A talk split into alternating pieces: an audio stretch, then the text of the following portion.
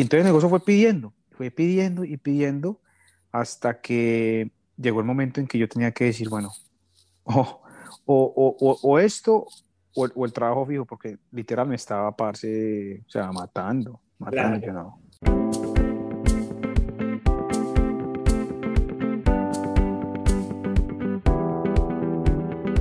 Liberarte es un espacio donde puedes sentirte libre y entendido. Donde puedes encontrar respuestas y soluciones a esas dudas que has tenido todo este tiempo. Todo eso que callas, eso que te guardas, eso que te inquieta, todo eso que debe hablarse sin tanto enredo. Hablamos desde nuestro punto de vista. Compartimos nuestras experiencias y nos alimentamos de las historias y el saber de expertos y personas involucradas.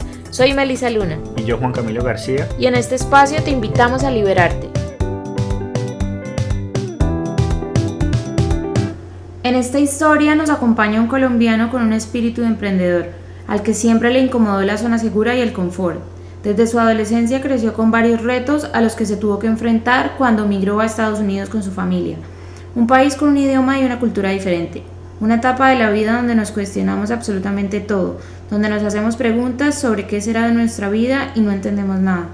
Jorge Mario Alarcón con su compañía Prestige Creations le da vida, color y estilo a los carros de alta gama Localizado en West Palm Beach, Florida, le presta sus servicios a clientes que manejan carros tipo Ferrari, Lamborghini, Rolls Royce, entre otros. Sus retos ya están por encima de lo que él pensaba, pues ahora como empresario tiene más responsabilidades, pero su actitud de continuar y ser persistente es lo que lo tiene viviendo este sueño, viviendo de lo que lo apasiona. Esta historia te va a llenar de motivación para que continúes persiguiendo eso que anhelas. Los límites no existen en las personas que tienen grandes ambiciones. En este episodio van a escuchar a nuestro hijo Isaac en algunas partes, pero ustedes saben cómo es esto de hacer podcast en estos tiempos de pandemia. Y en este episodio de Liberarte Podcast nos acompaña Jorge Mario Alarcón. Jorge Mario tiene una compañía llamada Prestige, Prestige Creations. Prestige Creations. En West Palm Beach, Florida, acá en Estados Unidos. Y Jorge Mario es colombiano.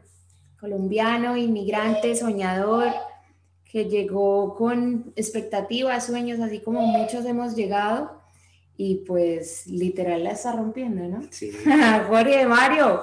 Hola, Jorge, bienvenido, a Liberarte Podcast. Hombre, muchas gracias, primero por la invitación, obviamente, súper, súper contento de poder acompañarlos y, y poderle compartir un poquito de mi historia a tanta gente ahí que nos oye o que los oye, que puede identificarse con, con, con esto, que es la realidad, eso es lo que está pasando.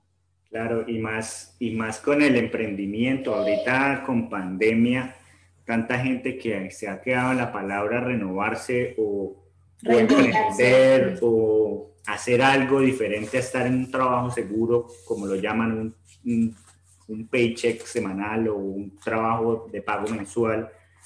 El emprender no es fácil, pero antes que eso yo quería saber o preguntar, ¿quién es Jorge Mario Alarcón? Hombre, un muchacho nacido en Medellín, en Vigado, en el 85. Ya tengo 35 añitos. Este, una familia paisa, repaisa. Eh, mi padre emigró a los Estados Unidos desde muy pequeño, desde muy pequeño. Él, venía a los Estados Unidos y en el año 99, pues a raíz de, de, de, de tantos problemas, este, en Colombia, que ustedes todos saben más o menos que en la época del 99 estuvo muy duro, entró una crisis muy, muy, muy dura, pues mi papá decidió emigrar. Yo era un pelado que tenía 15, 15 añitos, 14 añitos y, y este, el irme de mi pueblo, de mi, de mi ciudad así tan joven, en, en, en ese momento fue súper duro. Les, les, les, voy a confesar, fue demasiado, demasiado duro dejar, dejar todo. O sea, una vez tener sus amigos, sus cosas. La noviecita. obvio, claro, no, total. Y, y, y momento otro salir así eh, tan rápido porque mi visa se me iba a vencer. Entonces en ese tiempo eh, los padres tenían que estar, eh, em, o sea, tenían que estar para renovar las visas de los hijos, lo que sea, tenían que estar los dos papás. Y en ese caso mi papá no, podría, no podía volver. Entonces, o me iba o me iba porque me iba a quedar antes de poder volver. Entonces, Eh, a raíz de eso, pues nos mudamos hasta a New York, ahí, vivimos, un, ahí vivimos un, un, como cuatro años Y no, la historia es larga, hermano, pero, pero bueno, eh, igual la familia pienso que es muy importante. Y yo pienso que yo estoy donde estoy también por el apoyo de la familia, hermano. Y, eso es súper, súper, súper importante. Bueno, ¿cómo fue ese cambio, digamos, Medellín, Envigado, que todo es pueblo, finca, ganado o como comunidad, irse a una ciudad como New York, que todo el mundo está en la de uno. Independencia, no, me voy, a decir que lo más difícil, la verdad, fue, fue eh, el idioma. Pues porque yo, yo, yo venía de, Medellín, donde, en donde en, el colegio le enseñaban clases de inglés, pero no pasaba el verbo to be todos los años. ¿eh? Todos los años, todos los años eh, eh, enseñando el verbo to be, todos los años. Entonces, no, literal, eso fue muy duro. Pero mi papá tuvo una muy buena idea. Eh, mi papá estudió en los Estados Unidos y sabía que si él me dejaba en la parte donde estaban los hispanos, obviamente se me iba a hacer muy difícil aprender inglés, obviamente se me iba a hacer muy fácil, este, ¿no? Entrar con, pues, a conocer y hacerme conocer con amigos y eso. Pero si mi prioridad era aprender el inglés, ese no era el entorno en, que, en el que yo debería estar. Entonces mi papá me mandó a, una, a un colegio, eh, se, llama, se llama Benjamin Cardoso, se queda en Long Island, queda como a dos horas. A mí me tocaba coger dos trenes, dos buses, por, o sea, prácticamente dos horas de ida, dos horas de venida eh, para ir a estudiar. Y era una escuela muy buena, eh, la cual le agradezco mucho porque porque me, me, me, esforzó a que, a que tener que tener que no como como rodearme de gente que, que, no estaba en mi entorno no los, americanos asiáticos morenos. Entonces me obligó a, o aprende o aprende pero fue muy duro fue demasiado seis meses muy duro. Yo quisiera saber cómo en ese momento con 15 años 15 16 años ¿Cómo tomaste esa decisión de que te tocaba irte a dos horas, estudiar con personas que no hablaban tu idioma, ese cambio y a esa edad, ¿cómo qué significó para ti? No, muy duro. Yo pienso que yo, yo, yo siempre le digo a mis papás que yo me maduré, biche, porque, porque me tocó, yo, yo viví, yo viví muchas cosas que pelados de mi edad no, no, no, no las estaban viviendo, ¿sí? Este, yo pasé de, de estar en una finca porque pues toda la vida estuvimos en finca y eso, ahí llegaron a metrópolis como New York, ustedes saben que eso, eso es, una, es una mole. Entonces, claro, el colegio mío era una cuita chiquita en Medellín, yo llego a un colegio de estos que parece, hermano, no sé, es una cosa grandísima. Entonces, claro, eso, ese cambio fue, fue muy duro, les tengo que confesar, demasiado duro, hasta el punto de que yo me quería devolver. Yo le decía a mis papás que yo no quería estar, pero obviamente, obviamente todo es un proceso, ¿sí? Y al acoplarse, ya después obviamente me, ya no, me encantaba, me encantaba. Y el mudarme después que a de tema de New York para, para, para, para Florida también fue un, proceso súper teso, pero, pero bueno, vamos poco a poco. Sí, sí, yo me imagino que la parte en la que nos dice que maduro Viche, pues cuatro horas en un, en un tren diario. No, muy duro. los pensamientos que se le vienen a uno ahí estando solo sentado en un tren que pues que le toca a uno madurar porque porque como que fue puta, yo qué hago acá en Nueva York, me voy para Colombia, esto no es lo mío, este frío tan berraco. Pero también como cuando dices eso que te maduraste, biche, de pronto también porque eras consciente de la situación por la que se habían venido de Colombia y que esto era un cambio que lo habían tenido que hacer en familia y pues la responsabilidad que tenías que asumir así tuvieras los 15 años. No, obvio, obvio, no. Eh, y yo le digo una cosa, eh, eh, el haber tomado la decisión en ese preciso momento no fue fácil, pero, pero fue la más indicada. primero, pues porque, pues primero tenemos que estar en familia, no podemos ser separados. Yo era un pelado de 15 años que necesitaba a mi, mi papá, ¿sí? Ya llevaba sin, sin, sin él ya varios, varios años, porque él iba, venía, iba y venía. Entonces yo necesitaba esa, esa, esa figura paterna ahí y aparte que lo extrañaba demasiado. Entonces también por ese lado estar en familia, eso fue una. Y la otra con la cuestión de, de, es que imaginen muchachos en pleno invierno, en plena nevada, o sea, nevada. O sea, que es estar parado, hermano, esperando el tren o el bus, hermano, todos los días, es, demasiado. Aparte que mis clases empezaban a las 7, yo tenía que ir a mi casa por lo menos 4 y media de la mañana. Si es que no se me iba al tren, no, teso, eso, Con ese frío que quema por dentro. Y a uno, a uno, pues, de latino, cuando se viene a vivir acá, inclusive que acá en la Florida el, invierno ni siquiera pega duro, pero Nueva York, nosotros estuvimos y fue temperatura de como menos 16. No, eso. Riquísimo, riquísimo para vacaciones, pero vivir en una cosa de esas creo que es una cosa impactante. Muy duro. El, el diario de vivir, ¿no? muy duro. Obviamente yo pienso que uno es un animal de costumbre, uno se va acostumbrando, ¿sí? Eh, eh, pero, pero igual fueron, fueron, fueron épocas, fueron épocas que, que obviamente lo hacen a uno, eh, primero pues, dar gracias en la forma en que, en que nos criaron, porque, porque haber afrontado todo eso, la forma en que la, afrontamos, que la afronté, por, o lo afrontamos porque tengo dos hermanos, uno mayor, uno menor, eh, y, y, los tres eh, obviamente nos, nos, ayudamos y nos apoyábamos y estábamos ahí enfrente de lo que estaba pasando, pero, pero digo mucho, fue muy duro. Lo más duro, lo más duro fue el idioma al principio, porque vos sentís una, una, una, impotencia. Una, impotencia de vos querer, ¿no?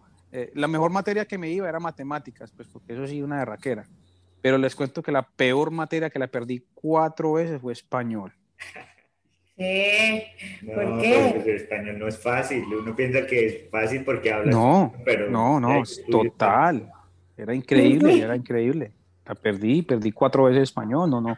Yo no entendía cómo, cómo americanos que estaban en clase que no hablaban español la ganaban y, yo, y yo la perdía. O sea, para mí eso no era, era, era, era súper súper difícil de, de comprender. Pero bueno, no, eh, lo importante es que se aprendió y, y, este país es un país de oportunidades inmensas y que hay que aprovecharlas. y en esos, en esos momentos, digamos, del treno o de juventud o de, de 15 años, ¿cómo se veía cuando estuviera grande? O sea, como que yo como me proyecto de 15 años cuando tenga 35, en ese momento, ¿qué, qué pensaba? No, vos crees, yo, no, yo nunca me imaginé estar haciendo lo que yo estoy haciendo, Juanca, te digo la verdad. Nunca. No. Nunca.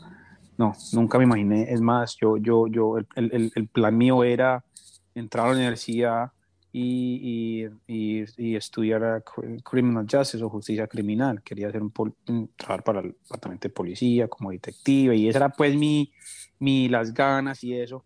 Este, obviamente hubo un tiempo que estuvimos sin papeles, obvio, sí, estuvimos sin papeles, estuvimos en un proceso en el cual tomó varios años, varios años en, en, en, poder adquirir los papeles, pero, pero ese era el plan mío. El plan mío era estudiar. Igual yo seguí, terminé el high school, empecé la universidad, hice como un año de universidad, pero como todo, empecé ya, ya empezó a entrar la, la, la, la, realidad del momento y pues por otras cuestiones empecé a trabajar y uno cogiendo amor a la plata y, y, y se va quedando uno ahí. ¿Cómo pasaste de vivir en Nueva York para irte a la Florida? Es otra historia sabrosa, ¿viste? Esa historia es muy buena porque esa historia, yo, yo tenía una novia. tenía una novia y, y ella... Con las novias. Las novias, con una berraca. Tenía una novia y, y, y, mis papás, mis papás, mi papá siempre fue, em, pues él siempre tuvo sus propios negocios. Entonces yo que por ahí va, va el, el emprender, el emprendimiento, que mi papá fue una persona siempre self-employed, o sea, siempre tenía su, su, su, su independiente. Entonces mi papá tenía un, un tenía un, un, bakery en Nueva York, una, una eh, panadería.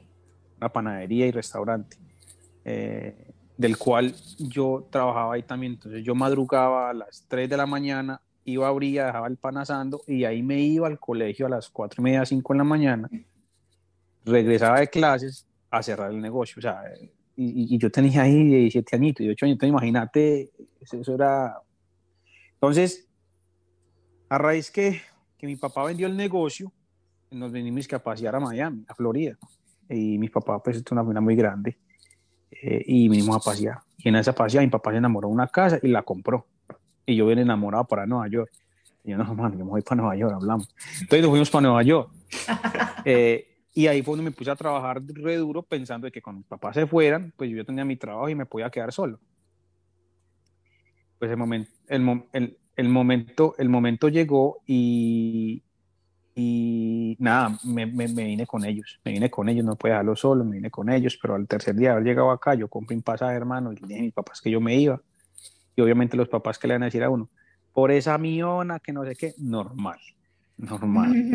Entonces, obvio, me, me fui, me fui para Nueva York, estuve como un año, pero hubo varias cosas que, me, que a mí me, me, me ya me, me, tocaron demasiado porque yo trabajaba en un, yo trabajaba en un, en un ballet parking en Chinatown y ya llevaba ahí, no sé, tendría yo un año ya de trabajar ahí y vivía solo, vivía solo en un basement en Queens eh, y trabajaba con mucha gente que llevaba muchos años ahí trabajando, muchos años. Yo les preguntaba, no, que qué tenía, o sea, cuánto llevan ahí trabajando, y dónde vive, no, mismo rentado, no sé a dónde. Entonces, yo, yo, veía que la historia era muy repetitiva, o sea, el patrón, el patrón de las historias, o sea, era muy, muy igualito, o sea, trabajaban para vivir y, y, de ahí no tenían, o sea, realmente no tenían. No había una visión de nada, sino sobrevivían. Sí, sí, exacto. Cheque por cheque, sí. correcto, entonces yo, yo decía, no, hermano, eh, eh, esto es lo que me espera a mí, sencillo, sencillo es lo que me va a esperar a mí.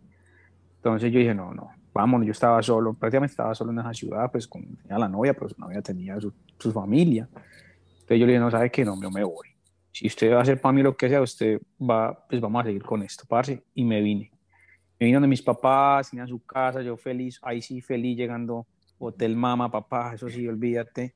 Eh, empecé a estudiar otra vez y, y ya, y, y, y, empezó ese cambio, ese cambio debía de un 180 grados, porque, porque mi vida allá en Nueva York sí, era solamente porque tenía una novia, pero, pero era si no, trabaja y trabaja y trabaja y pues no es que uno estaba haciendo un poco de plata, no, entonces, a raíz de eso, eh, eh, nada, me fui, me fui, yo no, vamos, vámonos y, bueno, mira, ya hace ya desde el 2007 que me, me, me, vine para Florida.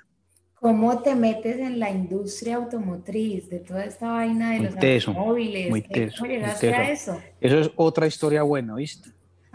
Pues desde el parking, me imagino, como que viendo los carros. Pero primero, me, primero, no, pero eso no empezó así, empezó cuando yo llegué cuando llegué a Florida, obviamente empecé a, buscar trabajo y empecé a trabajar en una compañía de, de charters que hacían las protecciones de los huracanes, entonces yo no aprendí a hacer. Pero cuando llegó la crisis del 2008, eh, pues todas esas compañías se fueron al piso, obviamente yo me quedé sin trabajo, mi hermano, mis papás a raíz de todo eso perdieron su casa, bueno, ustedes saben que esa, crisis fue súper tesa. Entonces yo tenía un amigo, Julián, el, el, el, un amigo de la, de la, infancia. Estudiamos desde kinder hasta que nos grabamos en Medellín. Y él, él, él, era, él es pintor de carros. Entonces yo lo llamé a él, parce, mira, no, me tengo, mira, que hay un trabajo, no sé qué. Y me dijo, parce, pues yo tengo trabajo. Si quiere trabajo, yo tengo trabajo de ayudante, de ayudante mío. Entonces, de ayudante, ah, no, parce, entonces, el problema es que me queda muy lejos. Yo vivía en Por Salud, yo vivía una hora. Y me dijo, no, pues sabe que, que es acá. Y yo dormí literalmente con él, dormía con él en la misma cama, todo obviamente él, en la casa de los papás con la hermana. Lo hice por seis meses. Y me abrió las puertas, no solamente me abrió las puertas de la casa, sino que, me, que me, me, enseñó, me enseñó este arte. Y yo voy a estar infinitamente agradecido con él, porque gracias a que, a que, a que él este, me dio la oportunidad, pues eh, hace, hace una parte súper importante de, lo que está pasando hoy en día conmigo. Claro, no, buenísimo. Y eso es para tener presente que emprender no es solo montar el chuzo y, ya, la historia desde muy atrás. Aparte también remontémonos a, o sea, devolvámonos a, a, lo que dijiste de ayudante, cuando tú ya estás en otro nivel en el que ya llevas varios años, ya has avanzado o sientes que has avanzado, eso le pasa a mucha gente. Nosotros estábamos hablando qué días de eso, de lo que pasa con los retrocesos. Uno piensa que va avanzando, va avanzando y luego llega una piedra y para atrás otra vez. Y luego siga, siga, siga y luego como si uno diera pasos para atrás, pero todas esas cosas son necesarias. Total, total. Y, te digo una cosa, eh, fue muy difícil, porque lo que vos decís, Meli, eh, cuando vos tenés un, un trabajo, y en un momento te toca cambiar drásticamente, o sea, es, es, es, como volver a empezar y es apostarle a que eso sirva, porque si no, entonces te toca seguir buscando qué, va, qué vas a hacer. Entonces, es persistir. En cual fue muy duro, o sea, fue, fue, fue duro, digo la verdad, muchachos, fue muy duro. Igual eh, tengo una esposa que en ese momento era mi novia, obvio, em, que me ayudó demasiado y me daba esas ganas de salir adelante, aunque yo creía que no era lo mío, ella persistía, ella no, hágale, hágale, hágale, y siempre me apoyaba y me apoyaba y me apoyaba para yo no decaer, porque hubieron días en los que yo decía, no, eso no es lo mío, hermano, eso no es lo mío, eso no es lo mío, pero ya no, ya estaba ahí. Pero ¿cómo veías, cómo veías el negocio? O sea, ¿por qué decías eso no es a mí, a mí, a mí lo que me llamaba mucho la atención era que yo veía a mi amigo súper bien, era pintor y lo veía bien, lo veía con sus buenas cosas, con su casa, o sea, lo veía súper bien y yo veía que, que, se hacía buen dinero pintando carros. Entonces ese, era como mi, como mi, mi, mi, mi, objetivo, llegar ojalá un día a, como, como a, a ser pintor, ¿sí? Ese era mi objetivo. Entonces, yo siempre, eso era lo que me mantenía ahí como... como con la llama viva. Sí, con la llamita viva. Yo, no, no, tengo que seguir, tengo que seguir, metámosle, metámosle, porque esto, esto da, esto da. Lo que pasa es que obviamente es un proceso, es un proceso que toma uno, o sea, es como todo, ¿no? Sí. ¿En qué momento esa motivación de dinero cambia y se vuelve en una, se convierte en una motivación real? Porque una cosa es decir, yo voy a trabajar por dinero, pero cuando uno se convierte en, un empresario y, a emprender como tal, el dinero ya no es el foco principal. Tiene que haber algo más profundo que lo haga uno moverse, porque esos días grises, esos días duros, siempre van a llegar, siempre lo van a tumbar. ¿Qué, ¿Cuál fue como ese... Es que el dinero, el dinero es el foco inicial, pongámoslo. Pero para que la llama siga viva, no tiene que ser sobre el dinero. Entonces, ¿qué era lo que mantenía? Yo les voy a decir una cosa mucho. A mí, a mí, eso que yo hago, esto a mí me apasiona. Me apasiona, a mí me, me, me apasiona lo que yo hago. Y yo creo que eso es una parte importante de, de, de, lo que sea que uno haga, que uno lo haga con pasión. Y eso es lo que me mantiene a mí súper motivado a seguir, a sacar esto adelante. Les digo la verdad, yo, yo, yo siempre me soñé en tener mi propio negocio. Siempre me soñé. Ahora, les voy a decir, igual, eso está, yo estoy muy recién, estoy, estoy sacando este negocio adelante, eh, pero más allá de sacar un negocio adelante es que cambian las perspectivas. Cuando tú eres empleado, cuando tú eres empleado a empleador, ¿sí? Porque ya cambian las preocupaciones. Yo sé que tengo que, tengo unos muchachos, unos trabajadores que trabajan conmigo y que ellos tienen su familia, entonces yo ya tengo que asegurarme que ellos tengan ¿no? su, su, su, su y proveer, claro, sí. Entonces ya mira, mira que ya, ya, ya no solamente te preocupas por vos, sino que ya tienes gente detrás. Entonces, y tu mindset cambia completamente, ya eso de 8 a 5, ya eso ya no existe, o sea, ya. Pero, pero, pero no importa, porque yo sé, porque yo sé que, porque yo sé que eh, eh, eh, eso más, esto más, todo este esfuerzo que estamos haciendo es, es, es, es para nosotros, o sea, es para, para, para, sacar esto adelante. Si yo no lo hago ahorita, que todavía estoy joven, o sea, imagínate. Entonces, nada, eso, yo pienso que, y con respecto a la pregunta que me hiciste, Meli, pienso que la pasión, eh, lo que eso me apasiona demasiado, demasiado. Y eso es lo que me, me, tiene siempre con las ganas de, sacar esto adelante. Pues yo pienso que ese de 8 a 5 es algo muy subjetivo, ¿no? Porque si lo hablamos desde la panadería, que empezando a las 3 de la mañana, que me estoy dándole al pan, irse al colegio, volver a cerrar el negocio, eh, desde ahí es que uno se forja como emprendedor, desde esos problemas que uno tiene, que uno a veces dice, yo para qué estoy pasando esta vaina, yo por qué estoy haciendo esto, yo debería estar en... mientras, mientras mis amigos están a esta hora durmiendo, yo estoy haciendo esto, ¿por qué? Porque es que eso es lo que tú estás diciendo, el mindset tiene que cambiar y uno no se da cuenta que esas cosas que le fueron pasando en el pasado y que uno decía, porque de joven uno piensa esas cosas, uno se compara y uno dice, pues pucha, pero a mi amigo le toca más fácil, mi amigo le dan todo, mi amigo tal cosa, a mí me toca hacer esto y esto y esto, pero luego estás en este punto de la vida y dices, pues pucha, yo tuve la carrera y la universidad de la vida que mucha gente no tiene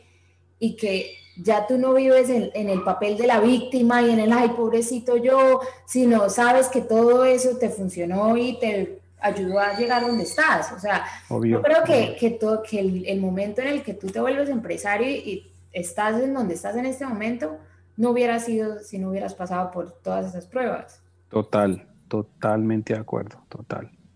Bueno, hablemos de Prestige Creation. ¿Cómo surge? ¿Cómo surge, digamos, empezar de ayudante pasar de ayudante a pintor como tal, que pasar de ayudante a pintor tampoco debe ser algo fácil, tiene que haber una carrera larga. Ay, nosotros lo sabemos. Y, sí, pues nosotros tenemos una compañía de pintura, pero es de pinturas de casas. comercial y residencial. Comercial y residencial. Entonces sabemos cómo es el proceso de pasar de ayudante a ganarse lo más mínimo y que se la monten a uno y que vaya. Que sea el todero, que sea el que hace lo que los demás no quieren hacer. A llegar a ser, a ser el mejor pintando. Eso es un proceso. Y después hay otro proceso que es emprender. En pasar de ser el mejor a decir yo ya puedo hacer esto solo. A ver, hubo, hubo, hubo varias, varias cosas que, que hicieron, obvio, que hicieron que, que yo me, me, arriesgara a sacar, a sacar este sueño adelante. Una es, tuve la fortuna de trabajar en un taller este, súper alta gama, que es, está aquí localizado en West Palm Beach.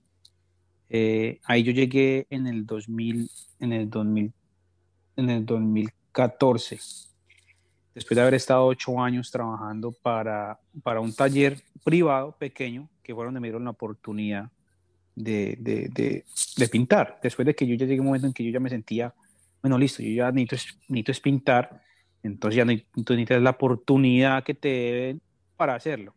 Entonces ahí entra mi amigo Julián, que les comenté hace un ratico, y él conocía el dueño del taller donde él trabajaba, tenía otro taller y se, pues, se dio cuenta que un pintor se iba a ir o se había ido, anyway habló con el dueño y le dijo que, pues, que yo ya estaba listo, que yo ya estaba listo, que necesitaba una oportunidad.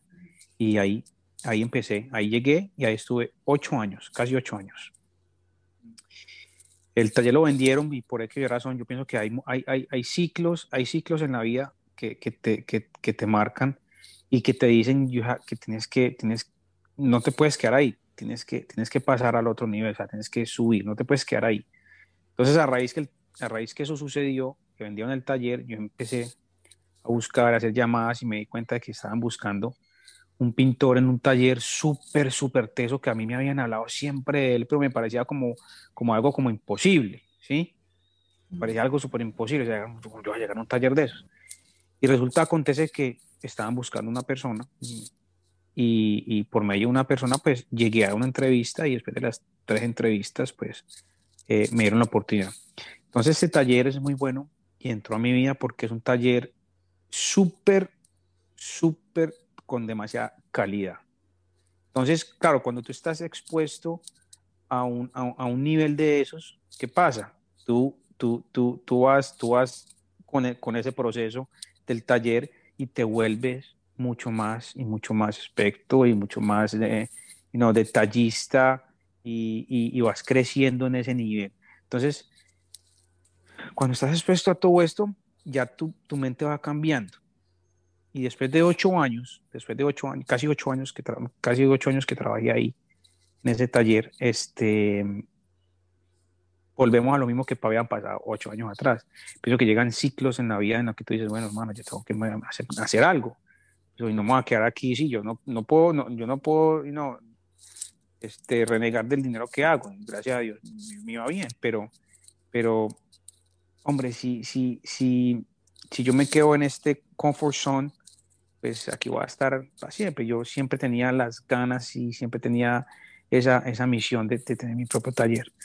Entonces, a raíz de eso, empecé, empecé, compré una casa y en la casa eh, hice mi taller y ahí empecé a darme a conocer, a darme a conocer, a darme a conocer hasta que decidí salirme de ese taller para que no hubiera un conflicto de intereses, ¿sí?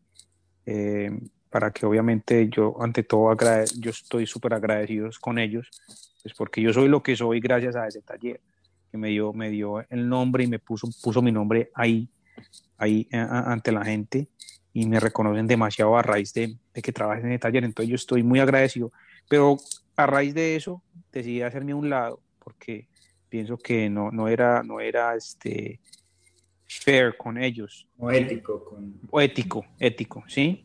Entonces, nada, y yo pienso que fue lo mejor que pude haber hecho. O sea, yo pienso que al principio fue muy duro, este, temor, temores, que es muy normal. Yo pienso que el miedo hace parte, el miedo hace parte de, cada éxito de cada emprendedor. Si tú no tienes miedo... Es eh, necesario para los procesos. Obvio. Ahorita, ahorita te escuchaba que decías que, que decías, ¿cómo iba yo a trabajar en ese taller?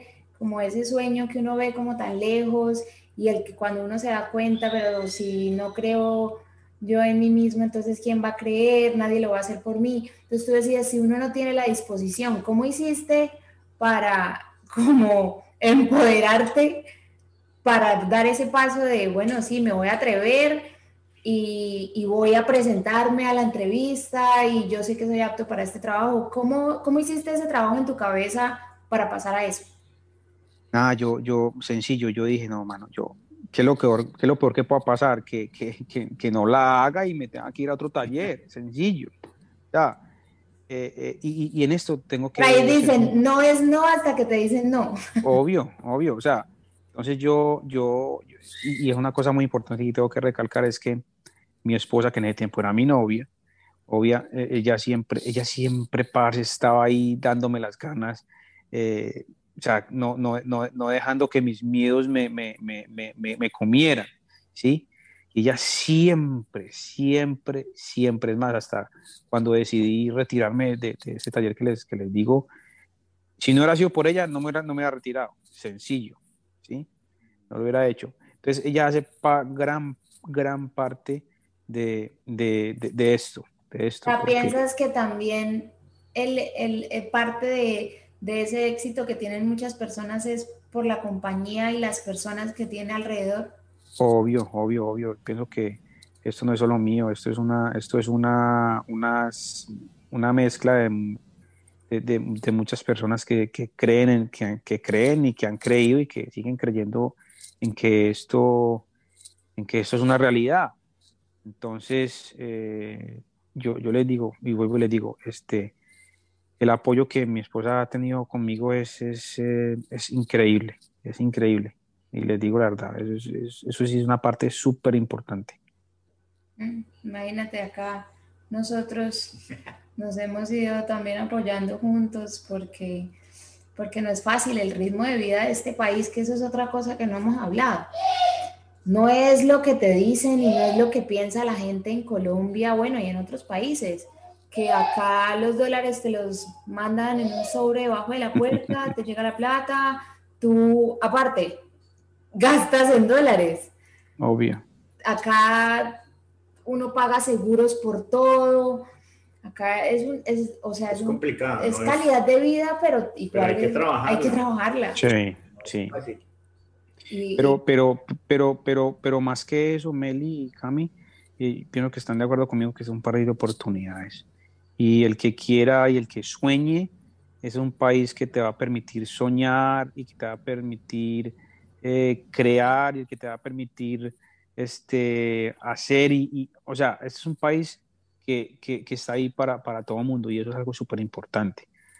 Es un país que, nos da oportunidad. Sí, yo, yo creo totalmente en eso, es un país de oportunidades y aparte que cuando yo nunca pensé que yo tuviera un espíritu de emprendedora hasta que llegué acá, hasta que me empecé a dar cuenta que, que lo que tú decías, yo daba lo mejor de mí, comencé como ayudante, luego me di cuenta que yo era la mejor haciendo lo que, lo que yo hacía, valoraban mi trabajo, me querían y yo todo el tiempo hacía lo mejor y veía a gente que es americana, en ese momento creo que estaba en el, en el paso de legalizar de que me dieran el social y estas cosas con las que uno ya trabaja legal, pero yo decía, esta gente, todos ellos tienen papeles y se tomaban como cuatro o cinco breaks en el día y con una pereza. Yo decía, ¿qué es lo que pasa con la gente acá que el americano, y no todos, porque yo sé que no son todos, pero porque tiene todo seguro, entonces cree que le deben y entonces el que es inmigrante se esfuerza como tres veces más y uno se da cuenta que en estas industrias el, el inmigrante trabaja muchísimo, pero demasiado, y la calidad de trabajo. Entonces, luego es la pelea que entonces el inmigrante viene y le quita el trabajo al, al americano, cuando pues la verdad yo no creo que es así, cada quien se da el valor de su trabajo y, acá es una carrera, el que gane el mejor y, al que le apueste a, lo, grande, porque así nos pasó a nosotros, así fue con, la historia pues de emprender, que, no ha sido fácil, igual estamos todavía en un proceso y lo que tú dices, el miedo, eso es algo que, hace, hace parte del proceso, pero ahí es como cuando, cuando uno dice el todo por el nada, Así es. Pero pienso yo que es más como, bueno, ¿cómo se puede vencer el miedo con, digamos, con esa ambición que en algún momento se puede llegar a tener? Cuando uno llega al punto en donde, pucha, ya no tengo para dónde más crecer, lo que me queda es ambicionar, pero el miedo me va a ganar, o, es, o voy a seguir creciendo y me voy a salir y, y voy a emprender y voy a estar, empezar mi negocio. Es que sabes también que, que creo que es pues ahorita que nosotros este, estamos tan metidos en estas cosas tecnológicas, eh, una ciudad como San Francisco. San Francisco es el centro de la tecnología en el mundo y en San Francisco toda la gente emprende. O sea, no hay una sola persona que no esté pensando en, en emprendimiento. Entonces, viene de ahí y luego estamos en un país en el que la gente emprende, crea empresa, crea empleos, no es como, digamos, de, Colombia que uno viene con, el tipo de mentalidad de buscar lo seguro, que igual no está mal. No está mal. no está mal. No está mal, yo creo que esos son procesos totalmente diferentes. Uno puede crecer en un mundo corporativo y ser el mejor y ayudar a que la empresa crezca y si se siente bien está perfecto. Pero cuando te está picando esa cosquillita y tú no te sientes cómodo y dices, es que lo quiero hacer, es que acá ya, como de aquí ya no soy. ya, ya me toca cambiar. yo creo que es el tema de la seguridad. Claro, claro, y más, y, a, eso sumarle, por ejemplo, cuando, cuando, cuando, por ejemplo, hay hijos de por medio, se hace mucho más, o, no tanto, no pongamos los hijos, cuando uno tiene más responsabilidades, ¿sí? De pronto en este caso, en Michelle y yo, este, pudimos eh, de pronto arriesgarnos, ¿sí? arriesgarnos a, sacar esto adelante. Pronto no tenemos ese peso de pronto tan grande o esa responsabilidad tan grande es que cuando uno tiene hijos, ya ya uno no puede pensar uno solo. ¿no? Tiene que Entonces, ahí, donde entran, ahí donde entran los miedos más duros. Sí, porque ya tú arrastras con, uno, con los miedos de otro, entonces es más difícil. Ya no es, son tus decisiones solo para ti, ya estás involucrando a otra persona. Nosotros cuando tomamos esa decisión de, de renunciar a un trabajo y, y empezar solos, yo estaba embarazada y tenía cuatro meses. Entonces, cuando le fui a renunciar a la que era mi jefe, pues... Loca. Me que estaba loca, que cómo se me ocurría, que esperara, que no sé qué. Yo decía, yo no puedo esperar, o sea, y Juanca tenía en la cabeza trabajando es que pienso que ese es, es ese momento del que hemos venido hablando acá en este episodio que si no es ya no es nunca o sea, yo en ese momento yo estaba pensando, a, Meli se le crece la barriga, nace el niño, yo me quedo acá. Yo no me salgo porque ya no voy a tener para dónde irme. O sea, a mí me toca salirme ya y si no me salgo ya, me quedo. Y miro a ver cómo hago. Pero, pero ahí, ahí lo que, ahí estoy de acuerdo con Mario, con lo de que ya cuando uno tiene hijos, el miedo se convierte en una cosa diferente. Yo en ese momento, inclusive embarazada, pero yo pensaba, yo decía, hagámosle, pues pucha, mientras estemos nosotros dos acá como sea, le hacemos. Ahora que ya me toca, que ya estamos en un nivel en el que toca dar otros pasos más grandes y arriesgarse más, a mí me da mucho más miedo por Isaac. Y es así, o sea, porque ya sé que no estoy pensando en mí sola. Y los otros dos. La retribución es mayor también. Sí. Es, todo, es todo complejo, pero, pero, pero ahí se, se, avanza. Pero sí, continuamos con el tema de, de, de, todo tu negocio. Yo quisiera saber, ya cuando emprendiste, ¿cómo, cómo fuiste ya creando el negocio, cómo empiezan a llegar los clientes. Cuéntale a la gente qué es emprender. ¿Qué es emprender? A ver, yo, yo igual sigo aprendiendo, sigo, sigo aprendiendo a emprender, ¿sí? Eh, esto empezó como un hobby, les voy a decir la verdad, esto empezó como un hobby, yo siempre me soñaba con tener mi casa, tener taller al lado de mi casa, para trabajar en mis propias cosas. Eh, pero a raíz de que eso fue, fue, empezó como un hobby, se fue tornando, se fue tornando un negocio, sin darme cuenta. Entonces, ya llegó el momento en que yo dije, bueno, no, si, si esto está pasando, si esto está pasando, entonces aquí puede haber algo. Entonces, ¿qué hice yo? No, pues yo no voy a dejar mi trabajo, yo no voy a yo no voy a dejarlo fijo, pues vamos a buscar una persona que me ayude. Y así empecé. Resulta, acontece que a raíz del COVID, una persona que, que trabaja conmigo en ese momento se quedó sin trabajo. Eh, entonces me llamó y me dijo, mm, ¿qué hay que hacer? ¿Qué hay para hacer? Entonces yo no, ¿sabe qué? Pues tengo unas cosas que hacer en casa, yo tengo unas cosas que hacer en mi casa, venga, venga y, y, y, y écheme una mano. Y el man eh, eh, vino, vino, me ayudó con lo que tenía. Y entonces yo dije, bueno, no, entonces, entonces aquí puede haber algo, porque entonces lo que yo estaba haciendo era como yo trabajaba eh, lunes a viernes en este taller, yo lo que hacía es que los fines de semana, no todos, eh, cogía trabajitos y los iba, los iba sketching, los iba, los iba programando. Eh, Para como, como que trabajaba dos fines de semana y dos fines de semana descansaba y así.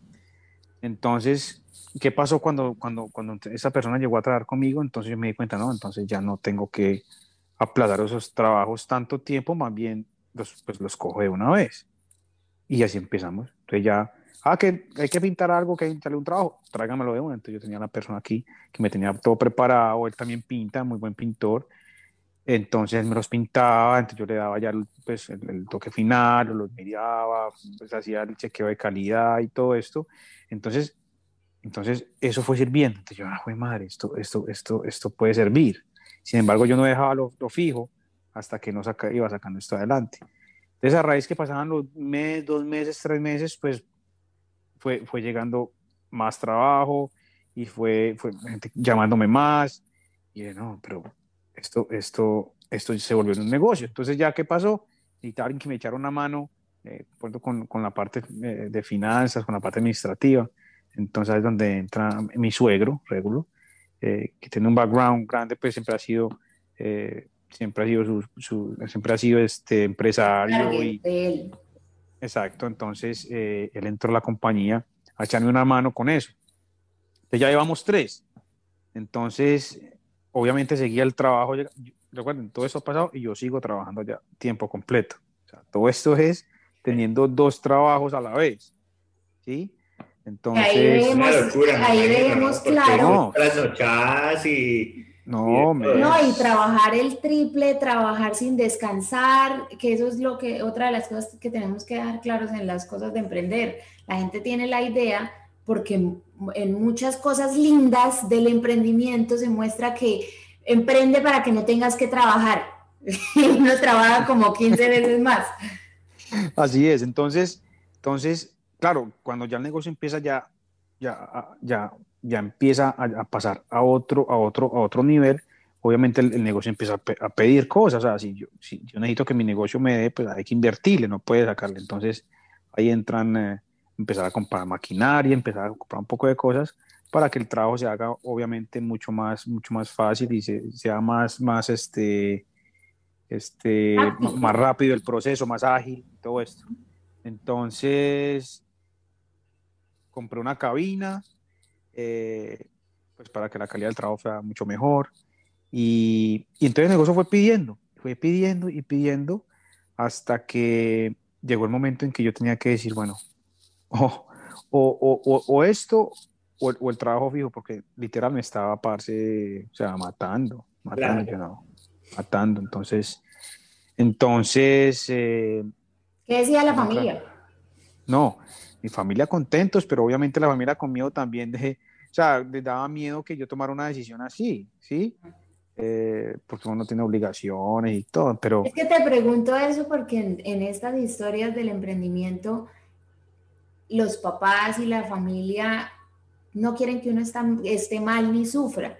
Entonces, cuando viene el consejo de no deje su trabajo fijo y el, el tipo de seguridad no viene de algo malo, viene de no lo quiero ver mal, no lo quiero ver Exacto, exacto. No quiero Pero acuérdate que mi, vuelva a empezar. acordate que mi papá, al haber sido este, siempre emprendedor, eh, él me decía, no, mijo, hágale, no le dé miedo, hágale, eso, si me entendés? Mi suegro igual. Mi mamá, obviamente, sí, las mamás de pronto son un poquito más retacadas, un poquito más, no sé, entonces mi hijo, no, pero con cuidado, no vaya a tomar decisión a la loca, yo, madre. Pero Michelle, Michelle, mi esposa, ella sí, ella sí es, hágale, de una. Ella me decía, no, déjelo ya, yo, pero espérate, hombre, espérate. Porque uno siempre quiere ya lo fijo y, sí, ya uno decir, no, ya no tengo lo fijo, ya. Ella siempre confía en ti desde siempre. Desde, desde siempre. Entonces, entonces nada, tomé la decisión, me voy. Entonces dejé ese taller, dejé ese taller y me fui a otro taller en donde me dieron la oportunidad de trabajarles eh, en mi tiempo y haciéndole solamente los carros alta gama, solamente. Entonces yo iba. ya podías escoger. claro, ya no tenía que estar allá 8 o 5 lunes a viernes, sino que solamente iba a hacer los trabajos a ellos eh, más, más exclusive y podía tener más tiempo para yo trabajar acá. Entonces fue un proceso como de seis meses en el que estuve allá hasta que ya, ya hace, ya hace que ya hace cuatro meses ya estoy tiempo completo, ya, ya somos cinco personas eh, y, y, estamos haciendo trabajos eh, más que todo más, más enfocados en el alta gama. Obviamente se hace de todo, pues estamos enfocados más en el alta gama, lo que es pues, carro alta gama, Lamborghini, Ferraris, Lambo, este, Porsche, igual hacemos de todo, pero estamos enfocados en el nicho, el nicho en el que Prestige se está, se está este, enfocando es en el nicho gama alta. Este, y ha sido un éxito, ha sido un éxito. Eh, mis redes sociales no las estoy explotando como debería.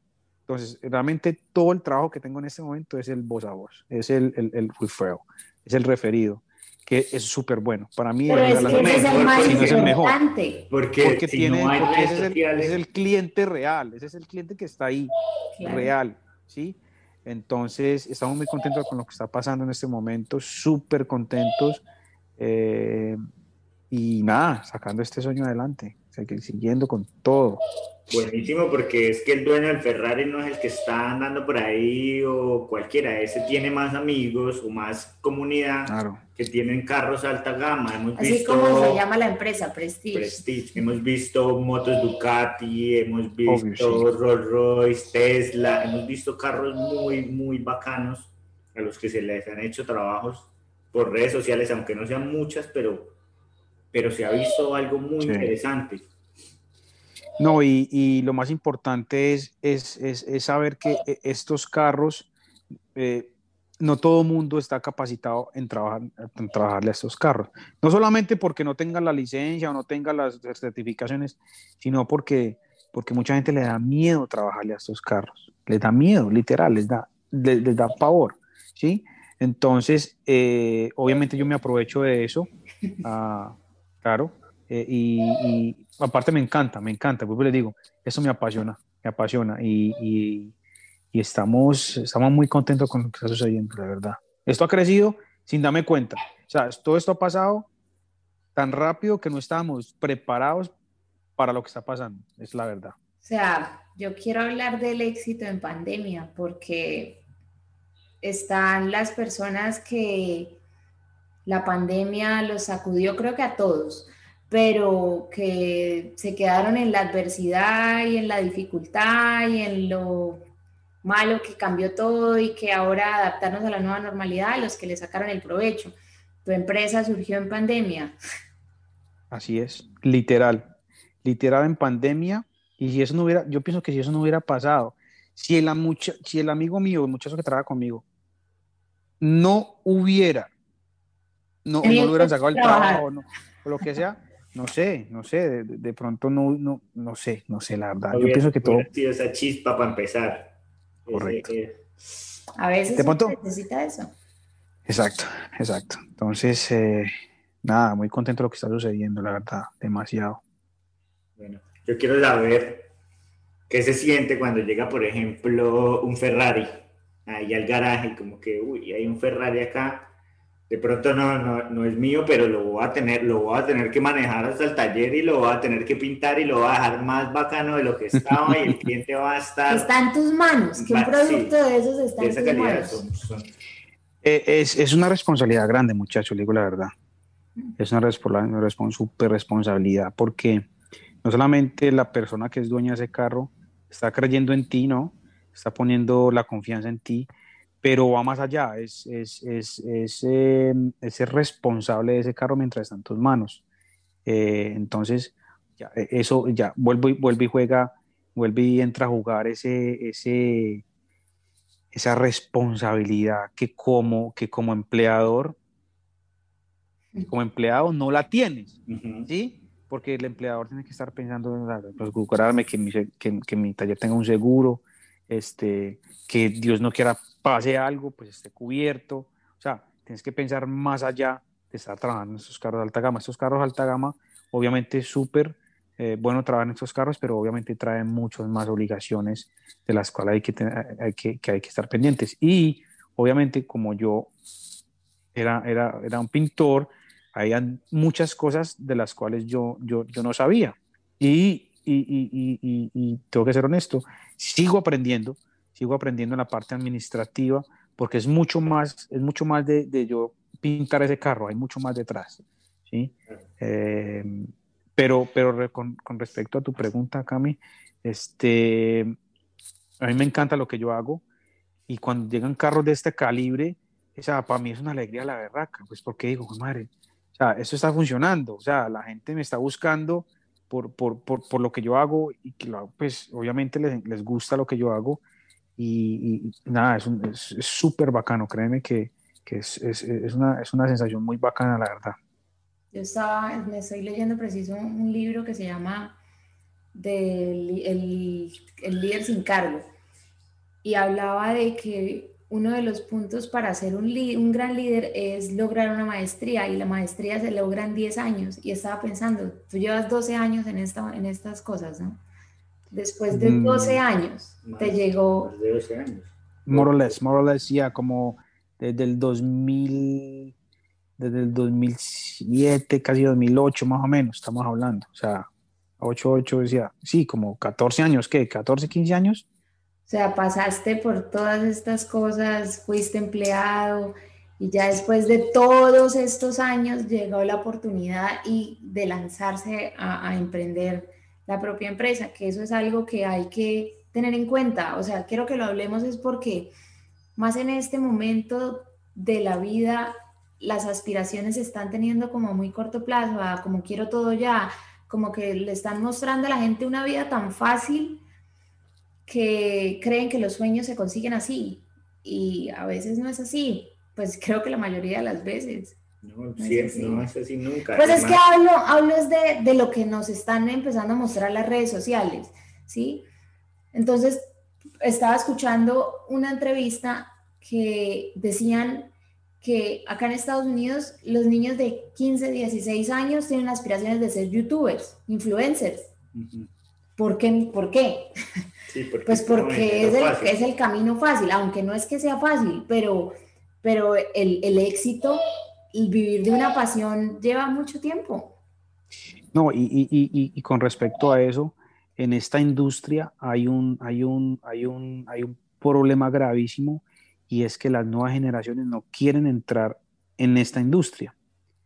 Entonces, tú vas a un taller y lo que tú ves que son los bar inmensos, ya gente de edad, gente ya de sus 50, 60, y tú no ves gente, y no, gente... Aprendiz. o sea, sí, correcto, sí, a raíz de lo que tú dices, Meli, porque la gente se está, que no es que quiera la vida fácil, pero, pero ven una, una forma de hacer vida sin, sin, sin trabajar, no sé. Sin untar de las manos. Correcto, o sea, sí, total.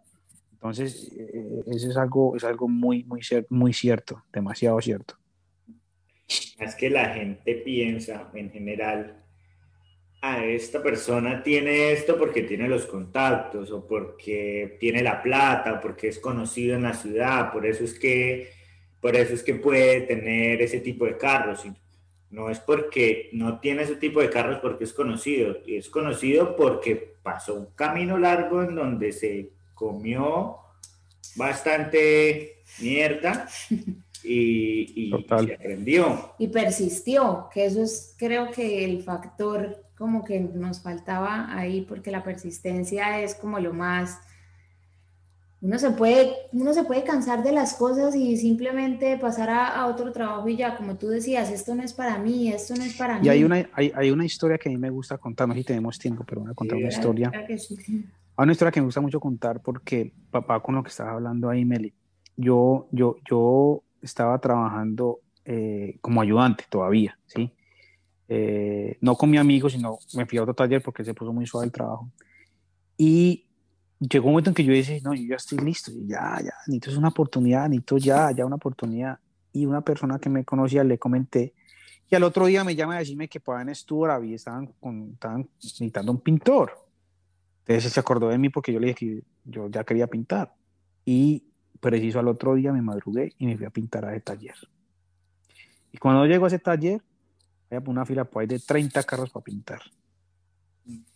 Entonces, ahí es donde, ahí donde, donde, bueno, no, no, vamos, vamos a ver de qué estamos hechos y empiezo, y empiezo pues supuestamente a pintar.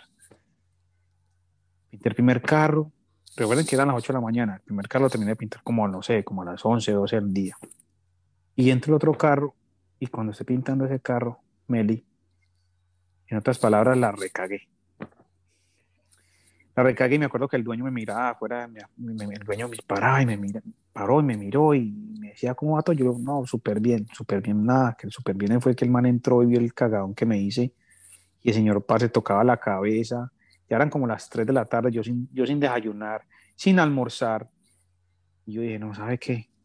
Cogí mi herramientica, parce, y me fui, y no volví. ¿Y qué literal, carro? literal, dejé eso así, o sea, cagaba el trabajo y me fui, no volví. Pero, pero, pero ahí es donde va lo que, lo que tú dices, Meli, eh, la persistencia. O sea, eh, hay momentos en los que tú quieres, quieres give up, tú quieres rendirte a raíz de problemas como ese, en los que te hace preguntarte, esto sí es lo mío, donde hace decir, bueno, ¿yo qué estoy haciendo con mi vida? ¿Yo qué estoy haciendo, padre? ¿Qué es esto? Yo sin, sin desayunar, sin almorzar, eh, literal, parce, o sea, necesitando ese dinero la semana para poder pagar mis cosas. O sea, literalmente llevado, llevado, llevado, te lo digo. Era, era una situación muy, muy tesa. Y, y cuando esto pasa, pues una, tienes que tomarlo de una forma. O, o, o te ayuda a, a, seguir persistiendo y no dejar que eso, que eso te, te, te, te, dañe el sueño de seguir, o nada, o, o, you give up. Claro. me estaba acordando de una cosa, y no, nosotros nos pasó lo mismo. El día que pensamos, nos, dio una, nos llegó una oportunidad de querer hacer lo que queríamos y empezar solos y hicimos un cagadón bestial. Que tampoco volvimos, ¿no? No volvimos. Si ven. Parce, sí, sí, sí, sí, Y, y, ahí lo que, la palabra a la que pues, se me venía a la cabeza escuchándote hablar todo esto es esa humildad, ¿no? El ser humilde de, pues, pucha, la cagué, o sea, lo reconozco. Sí, ya me di cuenta gracias a esto que no estaba preparado, no estaba listo Exacto. Necesita eso. A veces. Obvio. porque está bien que uno crea en uno y uno diga, pues pucha, sí, pero hay veces que, a ver, demuéstrelo. Si no puede, devuélvase. Devuélvase, hay que devolverse en el proceso un poquito y siga persistiendo, aprenda más para que cuando le llegue otra vez esa oportunidad. Y así fue, nosotros no estábamos listos. Y fue, listo, devolvámonos. Ya luego, después de que, claro, pues pucha, con razón la cagamos. Pero ser humilde, ser humilde, reconocer que uno está en un proceso, que uno es un ser humano y persistir porque es muy fácil dejar las cosas. Total, total, total. Imagínate esto. es como el, proceso por el que hemos pasado escuchando a Mario a una escala y pienso que, de todo el que esté emprendiendo pasa por estos procesos y, está bien si es algo que apasiona, si es algo que, en realidad se quiere hacer, no rendirse y seguir y, y hay que visionar más allá y que la motivación no sea solo la parte económica, porque digamos que si, si es solo la parte económica, cuando llega la plata, cuando llega el dinero, se vuelve aburrido. Ya no, ya, ya como que el dinero llega, bueno, ya llegué, sí, ya puedo comprar lo que yo quiera, ya tengo el dinero para lo que necesito, pero pues es solo dinero, el dinero... Es que igual dinero se puede hacer de muchas maneras, pero no hay nada como uno hacer lo que realmente le apasiona y lo disfruta. Total, total. Eso le da a uno una alegría, aparte, sea, cuando tú ves tu trabajo terminado y dicen, uy, qué chimba, es que esto está, le quedó no sé qué, felicitaciones, y uno dice, acá está mi trabajo. Claro. Mario, quisiéramos para terminar esto, que la gente se quedara con algunas cosas tuyas. ¿Tienes algún libro o película, serie que, nos recomiendes?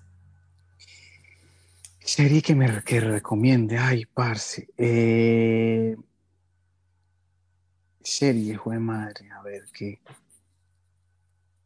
Hay una serie, hay una serie que me encanta mucho, parce, no sé si la vieron, se llama Suits. Ay, sí. siempre, la dices. No la hemos visto, pero estoy que la veo, está en Hulu. Desde que nos dijiste. desde que nos dijiste, sí, sí. Parce, que, me, me, gusta demasiado, me gusta demasiado esa, esa serie. Súper, súper, súper fan, súper fan de esa serie. Y, y, me tocó mucho porque, eh, volvemos a lo mismo, eh, es una persona que viene desde abajo eh, y emprende, emprende eh, en, su vida y, no sé, me, me, me, me, llama mucho la atención. mucho. Yo quiero saber quién le ha dado el mejor consejo. ¿Quién me ha dado el mejor consejo? Ha habido mucha gente que ha aportado a mi vida demasiado, demasiado. Eh, y hay, tengo mucha gente que, que, tengo que agradecerle por, por, por, em, por haberme dado el consejo en ese momento. Pero hay una persona que, que, que, yo recuerdo mucho y, y, es una persona con la que yo trabajé en este taller super alta gama que trae por tantos años. Se llama Bill, Bill Patcher, es un, es un gringo italiano. Eh, y él me decía que todo lo que yo pudiera aprender me hacía más entonces, eh, eh, eh, la verdad que le agradezco mucho que en su momento me push me, push me to it. No, me, me, me, me, me empujó. Es volverte necesario. Exacto, volverte necesario es súper importante. Y eso sirve para, para, para, para mis, mis empleados. Yo les enseño, y a más tú sepas, obviamente más, más, más importante, más te vas a volver para, para, para la compañía. Y, o sea, eso es la verdad. Es que yo lo tengo clarísimo todo el tiempo. En el tiempo que, que renunciamos, yo decía, es que yo soy necesaria, acá nadie lo hace este trabajo como yo. y era verdad. ¿Qué tal la humildad? Pues la pues humildad porque es cierto, eh, tú sabes que es cierto. Sí, sí, sí. ¿Tienes alguna, algún momento en el día que digas, este momento es el momento favorito del día? Eh, como a esta hora, yo creo. Esta hora ya que pasa el día y yo me puedo sentar. Se acaba la fiesta. Y eso cuando he terminado mi día, yo ahorita termino con ustedes y me toca preparar el día de mañana, porque mañana tengo varios deliveries que tengo que hacer, tengo que ir a Miami, entonces tengo que dar los muchachos organizados para que mañana, pues obviamente viernes, les rinda el día y terminamos semana, entonces dejar todo, todo para preparado para empezar una nueva semana. Entonces, eh, mi tiempo favorito es este, que ya me, desconecto un poco y me vuelvo a conectar un ratico. Mario, para terminar, ¿qué es el éxito? ¿Qué es el éxito para Jorge Mario Alarcón? Hombre, el éxito, yo pienso que el éxito es un poquito eh, temprano decir, de yo decir que, el éxito para mí. Yo pienso que vamos a llegar vamos a llegar ahí y yo tengo, tengo fe de que, de que el éxito va a ser muy grande, que Prestige va a ser muy grande. Estoy completamente seguro que, que en unos años ustedes, ustedes van, a, van, a, van a mirar que, que en los cimientos que estamos formando en este momento van a llegar súper, súper grande, súper alto. Entonces, eh, yo pienso que ahí sería el éxito. Pienso que estamos forjando un éxito eh, pero, pero está bien, porque igual, igual todo es un proceso y estamos en este proceso. Estamos en el proceso, estamos creciendo, estamos aprendiendo, yo sigo aprendiendo todos los días eh, y, luchando por este sueño que se llama Prestige. Claro, en unos años volvemos a hablar y, recordamos este, este episodio. que, Excelente, claro, súper, súper, súper. Vemos cómo, cómo ha sido ese éxito desde acá hasta cuando pase, porque siempre es un cuando pase, no es si pase, sino cuando pase, cuando, llegue. Porque uno, uno, tiene la visión desde, desde que estabas en Nueva York, que veías que la gente que estaba rodeada a ti trabajando eran personas que se veían que, que seguían ahí. O sea, eso es algo, creo que no lo dije, pero es algo que me, que me impacta porque, porque mucha gente no piensa en eso. O sea, el simplemente ver a personas que pues son mayores que tú, llevan muchos años y simplemente están viviendo esa vida, no, no puedo decir sin propósito, porque yo creo que todas las personas viven con propósito, pero, pero sin tomar riesgos, o sea, el no tomar riesgos te deja en el mismo lugar. así es. el estancarse, lo que se estanca hacia picho. Es así. Total, total, total. Así es. Y yo veía... Dime, dime. No, y, que yo iba muy charro porque, porque yo, yo, yo, ese era un tema, ese era un tema que yo tenía demasiado con, con, con mi ex. Y era eso, era, era, era el, el, el, el emprender, el riesgo, claro, el riesgo, obvio, pero, pero el, el llover, el llover estas, estas personas, pase que llevaban tantos años ahí, pero estaban ahí, o sea, o sea, no, no, no, no, o sea, yo dije, no, pero es que esto no me puede pasar a mí. Y si sigo acá, para allá voy. para allá voy. Entonces, no, güey, no, no, no, no, me voy. Y, y, literal, tomé la decisión y, y yo creo que fue la decisión más inteligente que pueda haber tomado. Prestige Creations en Liberarte. Gracias, Mario. ¿Cómo sales en redes sociales? ¿Cómo sales en redes sociales? Estamos en eh, Prestige Creations PV eh, en Instagram. No tenemos todavía Facebook. Eventualmente vamos a estar en Facebook, pero vamos, estamos dándole durito a, a, a Instagram por ahora. Y eventualmente vamos a estar, eh, vamos a tener un canal de YouTube Vamos a tener este, tutorials o tutoriales de, de, obviamente, de, de, pintura. Vamos a tratar de unas clases online también. Eh, y bueno, vienen, vienen, vienen cosas, vienen cosas. Vienen cosas. más proyectos para Prestige Creations. Ahí les dejamos todo en las notas del episodio, como siempre, en la página. Y pues muchas gracias por acompañarnos esta noche, Mario. Un abrazo. No, mucho y larga vida para Prestige Creation. Gracias, gracias. Gracias, muchachos. Esto fue Liberarte Podcast. Qué bueno que nos hayas acompañado hoy en este episodio. Recomiéndale este podcast a algún amigo. Seguro le ayudará en su proceso y se conectará con estas historias. Síguenos en Instagram como arroba liberarte podcast y nos escuchamos en el siguiente episodio. Liberarte es producido en Melbourne, Florida. Música original, Julián Patiño. Edición, Juan Camilo García. Libretos, Melisa Luna. Producción y dirección, Juan Camilo García y Melisa Luna.